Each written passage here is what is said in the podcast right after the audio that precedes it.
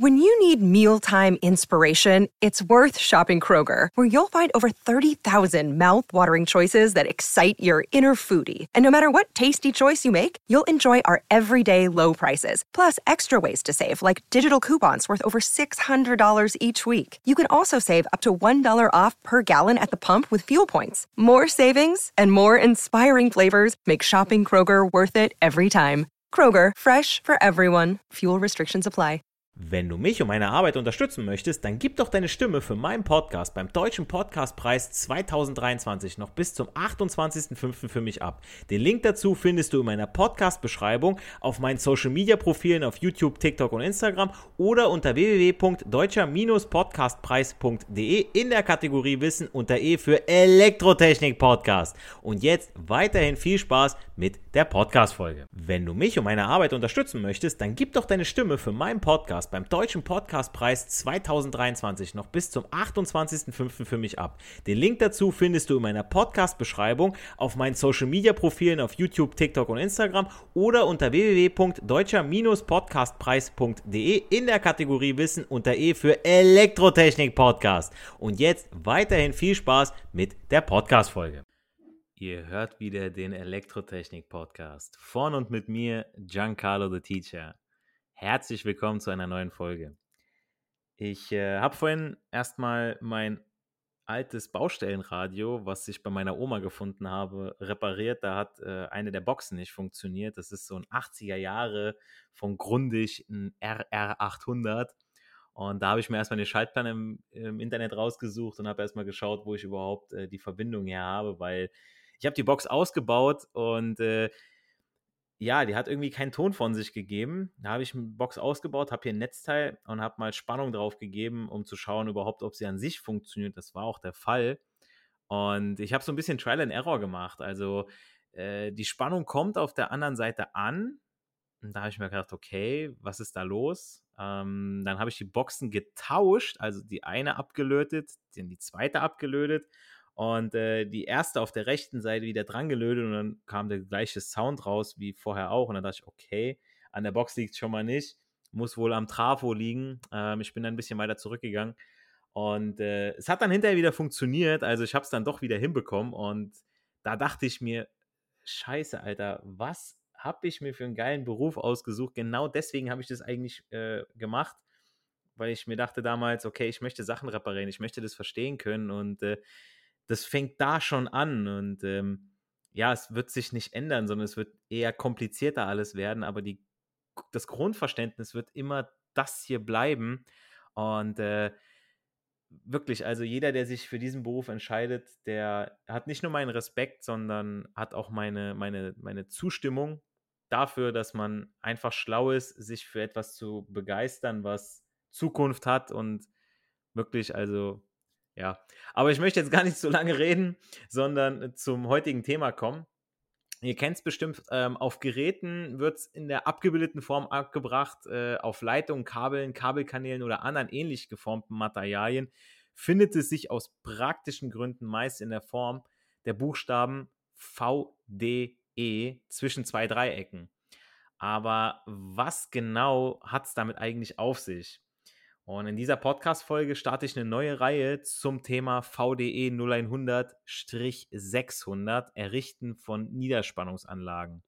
Und ich bin auf dieses Thema jetzt zum jetzigen Zeitpunkt schon gekommen, weil ich es immer wieder im Unterricht behandle und leider feststellen muss, dass einige Betriebe an dieser Stelle verschlafen, ihren Azubis die Wichtigkeit dieser Prüfung mitzugeben und ähm, die Prüfung der Anlage auch sachgemäß mit ihnen zu üben bzw. durchzugehen, inklusive Prüfprotokoll am Ende, ja.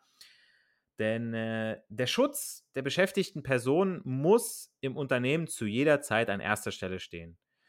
Es geht bei dieser Erstprüfung um nichts Geringeres um, wie eben genannt, den Schutz der beschäftigten Personen im Unternehmen, also den Anlagenbetreiber und alle, die um und indirekt mit der Anlage arbeiten bzw. in Kontakt stehen bzw. in Kontakt kommen. Aber auch um die Kunden selbst, also den Auftraggeber, dem Chef der Firma oder den Hausbesitzer, natürlich auch aus versicherungstechnischer Sicht, aber auch, und das ist extrem wichtig für uns Elektriker hier, unseren eigenen Schutz. Ich sage meinen Azubis immer wieder gerne, dass wir Elektroniker mit einem Bein im Knast stehen. Warum das so ist, erläutere ich in einer der folgenden Podcast-Folgen zu dieser Themenreihe hier. Aber wie wir alle wissen, bergen elektrische Anlagen und Betriebsmittel immer ein besonders hohes Risiko. Denn Fehler und Nachlässigkeiten können hier schnell zu ernsthaften Gefahren für Mensch und Maschine werden. Und um Risiken zu minimieren und höchste Sicherheit im Betrieb zu gewährleisten, gibt der Verband der Elektrotechnik, Elektronik und Informationstechnik, VDE, Verband Deutscher Elektriker, so merke ich mir das immer, umfassende Vorschriften bezüglich der Prüfung einer elektrischen Anlage vor. Und fixiert sind diese unter der DIN VDE 0100. Und ich gehe in dieser Reihe speziell auf den Teil 600 oder Strich 600 ein, das Errichten von Niederspannungsanlagen. Der Zweck dieser Prüfung ist der Nachweis, dass eine elektrische Anlage den Sicherheitsvorschriften und den Errichtungsnormen entspricht. Wohl bemerkt Neuanlagen. Ja. Bei ortsveränderlichen Verbrauchern gibt es die VDE 701, 702. Dazu kann ich auch gerne mal eine Podcast-Folge machen, wenn ihr das wollt. Gut, die VDE 0100-600 sollte sich jeder Elektroniker mal durchgelesen und verstanden haben. Also in der Ausbildung, da hatten wir so einen dicken Ordner bei uns liegen und ich habe mir das mal wirklich mal durchgelesen gehabt. Natürlich gerade zu der Zeit so, oh mein Gott, Alter, muss ich das jetzt? Äh, der Fachlehrerkollege hatte das dann damals wirklich empfohlen gehabt. Sollte man wirklich mal machen. Lernt das nicht nur auswendig, was ich hier auch sage, beziehungsweise was ihr auch im Unterricht mitbekommt, sondern wendet die Regeln auch immer fachgerecht an. Denn ähm, äh, das bringt nichts, wenn ihr das einfach wie die fünf Sicherheitsregeln äh, runterrasselt, aber es niemals einhaltet. Es ist wirklich wichtig, dass ihr das versteht. Ganz kurz zusammengefasst muss diese Prüfung stattfinden bei jeder Neuanlage, bei einer Änderung der Anlage, also etwas wurde editiert, angepasst oder stark verändert, sodass ein neuer Teil zu einer bestehenden Anlage hinzugekommen ist, oder und das ist jetzt wichtig auch für euch, ja, nach Ablauf der jeweiligen Prüffrist. Also es gibt keine festen Prüffristen da, ähm, dass man sagt, okay, alle zwei Jahre, alle drei Jahre oder so. Nein, es ist, muss man immer schauen, wie es sich bei dieser Anlage verhält. Ihr kennt vielleicht diese TÜV-Aufkleber auf elektrischen Geräten und Anlagen. Sind wie beim Auto. Hier muss auch in regelmäßigen Abständen geprüft und gemessen werden, ob die Anlage weiter in Betrieb bleiben darf oder ob sie vom Netz genommen werden muss. Also ob sie noch den Errichtungsnormen und Sicherheitsvorschriften entspricht. Kann man wirklich ganz gut mit dem TÜV vergleichen, finde ich, denn auch äh, meine Maschine und auch wenn sie am selben Ort steht, macht jeden Tag Kilometer. Äh, so wie eure Heizung im Haus, ja, wenn sie dauerhaft eingeschaltet ist und läuft, ja, da kommt auch der Heizungsbauer und sagt, okay, Leute, natürlich geht die mal nach 5, 6, 7, 8, 9, 10 Jahren kaputt, ne? ist einfach so, ne? Verhält sich ja auch mit Elektrogeräten, die dauerhaft eingeschaltet sind, so. Natürlich ärgert man sich, wenn so ein Notebook nach zwei Jahren der Akku kaputt geht, ne? Irgendwo gibt es eine kleine Sollbruchstelle mit einem Kondensator drin. Will ich jetzt alles gar nicht so genau drauf eingehen, ja, und auch nicht auf irgendwelche Hersteller genau.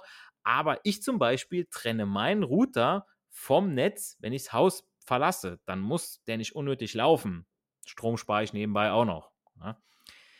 Die VDE 0100-600 besagt, dass wir bei dieser Prüfung eine Reihe von Prüfschritten durchlaufen müssen. Das beginnt mit dem Besichtigen, dann dem Messen, also zuerst die Messung im spannungslosen Zustand. Wenn die dann okay sind, kommen wir in den Messungen weiter voran unter Spannung. Dann folgt das Erproben der Anlage und zum Schluss die Übergabe der Anlage inklusive Messprotokoll. Ja, also es ist wirklich so, Level 1, Level 2, Level 3, es muss immer erst das vorige passen, damit ich weiterkommen kann. Dazu aber in den nächsten Folgen genaueres. In dieser Podcast-Folge beschränke ich mich auf das Besichtigen, damit das Ganze nicht zu lang wird. Okay, was meine ich mit Besichtigen? Das Besichtigen der elektrischen Anlage ist gemäß der VDE der bedeutendste Abschnitt der Prüfung. Denn durch die optische Inspektion, das Anfassen, Bewegen der Komponenten, wird unter anderem der Halt, also wie fest ist das Ganze, der feste Anschluss, ne, allein schon durch, durch Anschauen sehe ich schon, okay, ist da irgendwie was kaputt und auch die korrekte Dimensionierung der Geräte, aber auch der Leitungen geprüft. Also auch bauteilbedingte Besonderheiten müssen dabei beachtet werden. Teilschritte der Besichtigung sind dann die allgemeine Besichtigung, Prüfen von Schutzmaßnahmen gegen direktes Berühren, gegen indirektes Berühren. Ja? Und für den ersten Teil der Überprüfung gibt es also kein Messgerät, sondern hier gilt als, oder hier gilt, sein Fachwissen inklusive Erfahrung anzuwenden plus gesunden Menschenverstand. Also man sieht ja schon, okay, die Anlage darf auf keinen Fall in Betrieb genommen werden, wenn ich irgendwo super drankomme, ja, ähm, wo ich nicht drankommen darf. Ja, Kupfer und so weiter. Komme ich gleich zu. Nochmal, die Besichtigung wird grundsätzlich vor dem anschließenden Messen und Erproben durchgeführt. Der Umfang, Schutzart gegen elektrischen Schlag, also Abstandsmaße in der Trafostation zum Beispiel, ja, bei größeren Anlagen, Brandabschottung gegen Ausbreitung von Feuer, Leiterauswahl, Spannungsabfall, Belastbarkeit, Schutzeinrichtungen, wie zum Beispiel Isolationsüberwachung im Krankenhaus zum Beispiel, Eignung und Einstellung der Schalt- und Trenneinrichtung, also Motorschutzschalter, Relais, Leitungsschutzschalter. Das sind jetzt erstmal so die allgemeinen Punkte. Und jetzt gehe ich genauer auf alles ein. Ich fange jetzt mal an mit Besichtigungspunkten, die ihr euch entweder notiert oder, was noch besser wäre, parallel dazu, ihr steht gerade irgendwie vor einer Brettmontage oder einer fertigen Anlage, sprich am verdrahteten Schaltschrank und prüft mal parallel dazu, was, was ich hier gerade sage. Ihr könnt euch aber auch gerne am Rechner oder am Smartphone ein Bild von einem fertigen Schaltschrank, natürlich von innen, ne, ist klar, äh, öffnen. Und äh, dann fangen wir mal an. Also fangen wir an mit der Kennzeichnung von N- und PE-Leiter. Ja, zum Beispiel bei Stromschienen in Verteilung. Wir wissen, der N muss hellblau sein, der PE grün-gelb. Und da gibt es auch extra Klemmen für, die dieser Farbe entsprechen. Ja, dass man das sofort sieht, das sticht sofort ins Auge, alles klar. Da ist mein Schutzleiter aufgelegt, da ist mein Neutralleiter aufgelegt. Dann geht es weiter. Ähm, die Trennung der Stromkreise. Ja, also klar, wir haben einen Kabelkanaldeckel, das muss alles zu sein, aber es kann auch sein, dass man an manchen Stellen offen ist und dann führen wir natürlich auch manche Leitungen aus dem Kanal heraus, um sie eben in den Klemmen unterzuklemmen. Und dann sieht man ja die Farbe der Adern. Und dann hat man zum Beispiel den Arbeits- und den Steuerstromkreis. Bei mir in der alten Firma war es so, ähm, ich habe den Arbeitsstromkreis schwarz verlegt, Steuerstromkreis hatte ich rot. Dann habe ich zum Beispiel aber auch ähm, bei Arbeits- und Steuerstromkreis habe ich es auch verwendet, äh, dunkelblau. Ja, dunkelblau für ähm, die, den Plus und dunkelblau-weiß für den Minus, dass ich wusste, okay, alles klar, hier ist, geht alles zurück. Ja, beispielsweise von meiner SPS oder von meiner Logo, ja, da geht alles zurück. Also alles ab dem Trafo, ne, ist klar. Also hin zum Trafo 230 Volt, ab dem Trafo nur noch 24 Volt. Das heißt dunkelblau, dunkelblau, weiß wusste ich, okay, 24 Volt, ne, plus und minus. Dann die Kennzeichnung von Schalter, Klemm und Sicherung. Also da müsst ihr schauen im Tabellenbuch und hier an alle Azubis wieder markieren angesagt. Ja, das Schalter zum Beispiel S oder Q oder K, je nachdem, habe ich ein Lastrelais, habe ich ein, ein, ein, ein Steuerrelais dann meine Klemmleisten, X und so weiter, dann meine Sicherung mit F für Fuse, dass die gekennzeichnet sind.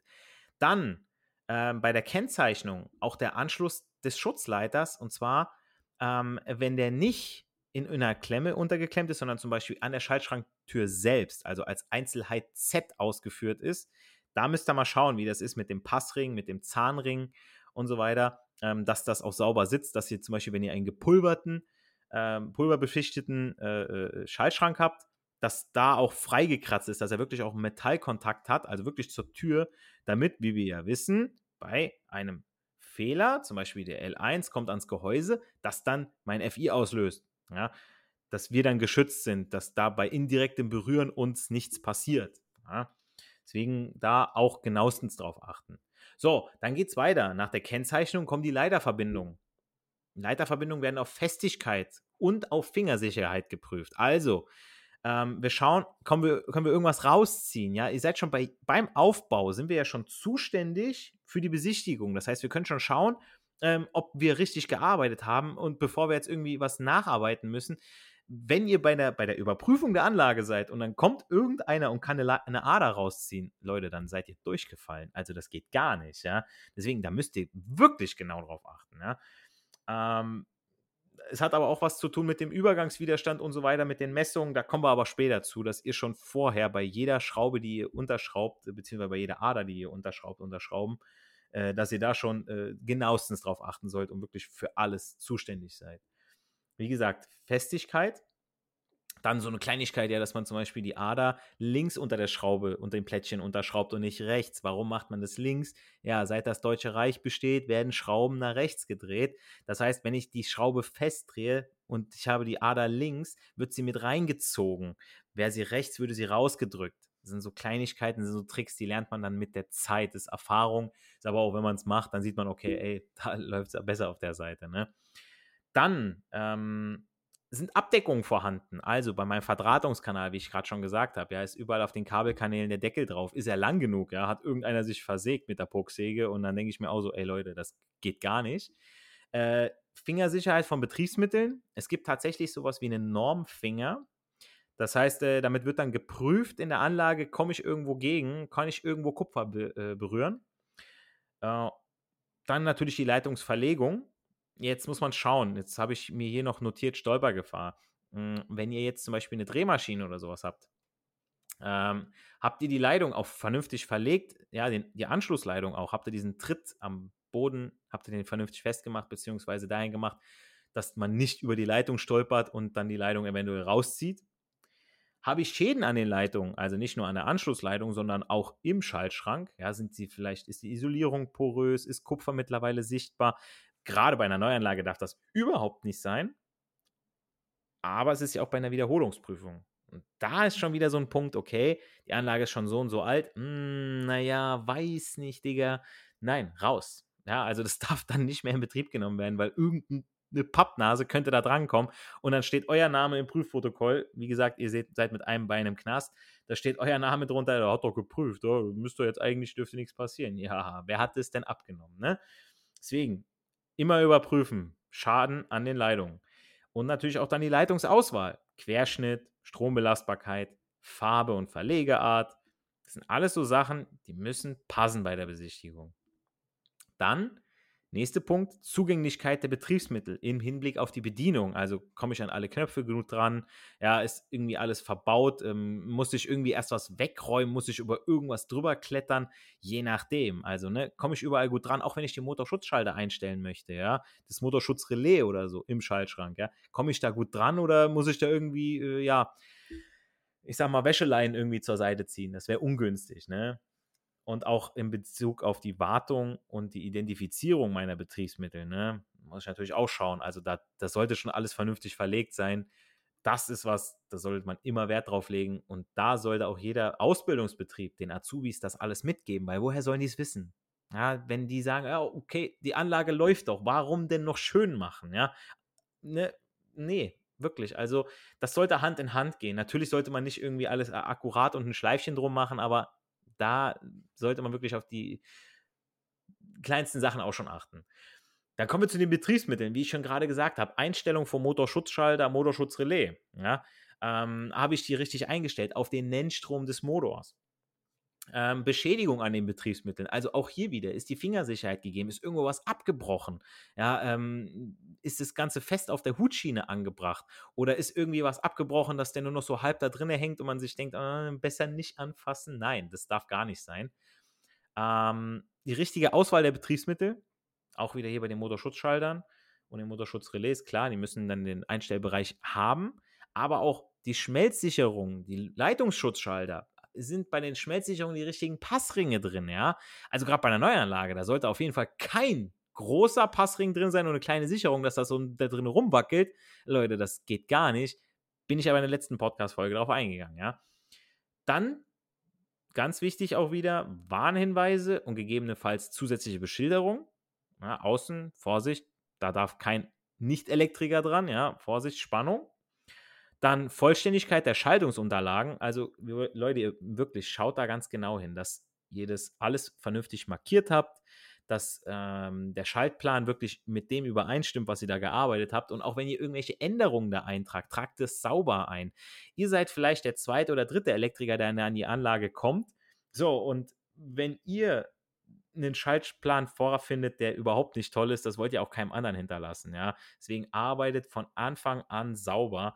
Ich weiß, es gibt zu viele Pappnasen da draußen, die das nicht machen, die sich einfach nur denken, oh mein Gott, Alter, ich will hier einfach nur weg von der Baustelle, ich will mein Geld kassieren und ab nach Hause. Nein, Leute, wir arbeiten gewissenhaft und äh, ich bin wirklich dankbar und froh über jeden Elektriker, der mir einen sauberen Schaltplan, eine saubere äh, äh, Verteilerdose hinterlässt, ohne irgendwie einen Kabelsalat da drin. Weil äh, ihr müsst euch das so vorstellen, ihr kommt auch irgendwie vielleicht mal von einem zweiten oder dritten Kunden, der euch so zur Weißglut getrieben hat. Und dann kommt ihr auf eine Baustelle und seht euch Schrott an und müsst hier noch lange suchen und was finden und denkt ihr euch, oh Mann, Alter, ich wollte eigentlich nach Hause, ich habe eigentlich noch ein Date oder ich habe äh, äh, die, die, die Kinder erwarten oder ähm, ja, die Frau hat gerade Essen gemacht, ja, jetzt muss ich ihr sagen, dass, dass es länger dauert, weil ich hier noch hänge. Ne? Also wirklich, denkt da weiter, denkt so, als ob ihr selber später an die Anlage nochmal wiederkommt und hinterlasst die Schaltungsunterlagen immer sauber und was ihr editiert, tragt auch sauber ein. Und das war es auch schon mit dem Besichtigen. Also das könnt ihr im Prinzip immer und überall machen, beziehungsweise solltet ihr machen, bevor ihr überhaupt überlegt, euch um eine Anlage zu kümmern, beziehungsweise bevor ihr daran arbeitet, nicht bevor ihr euch sicher seid, ähm, solltet ihr irgendwie was an der Anlage machen. Falls ihr noch weitere Besichtigungspunkte habt, schreibt sie mir gerne auf meiner Instagram-Seite in die Kommentare der Folge. Äh, vergesst nicht, meinen Podcast zu bewerten. Bleibt nur noch zu sagen, nicht für die Schule, sondern für das Leben lernen wir. Wir hören uns in der nächsten Podcast-Folge jeden Samstag ab 11 Uhr, überall, wo es Podcasts gibt. Bleibt gesund, macht's gut, euer Giancarlo the Teacher. Wenn du mich und meine Arbeit unterstützen möchtest, dann gib doch deine Stimme für meinen Podcast beim Deutschen Podcastpreis 2023 noch bis zum 28.05. für mich ab. Den Link dazu findest du in meiner Podcast-Beschreibung auf meinen Social-Media-Profilen auf YouTube, TikTok und Instagram oder unter www.deutscher-podcastpreis.de in der Kategorie Wissen unter E für Elektrotechnik Podcast. Und jetzt weiterhin viel Spaß mit der Podcast-Folge.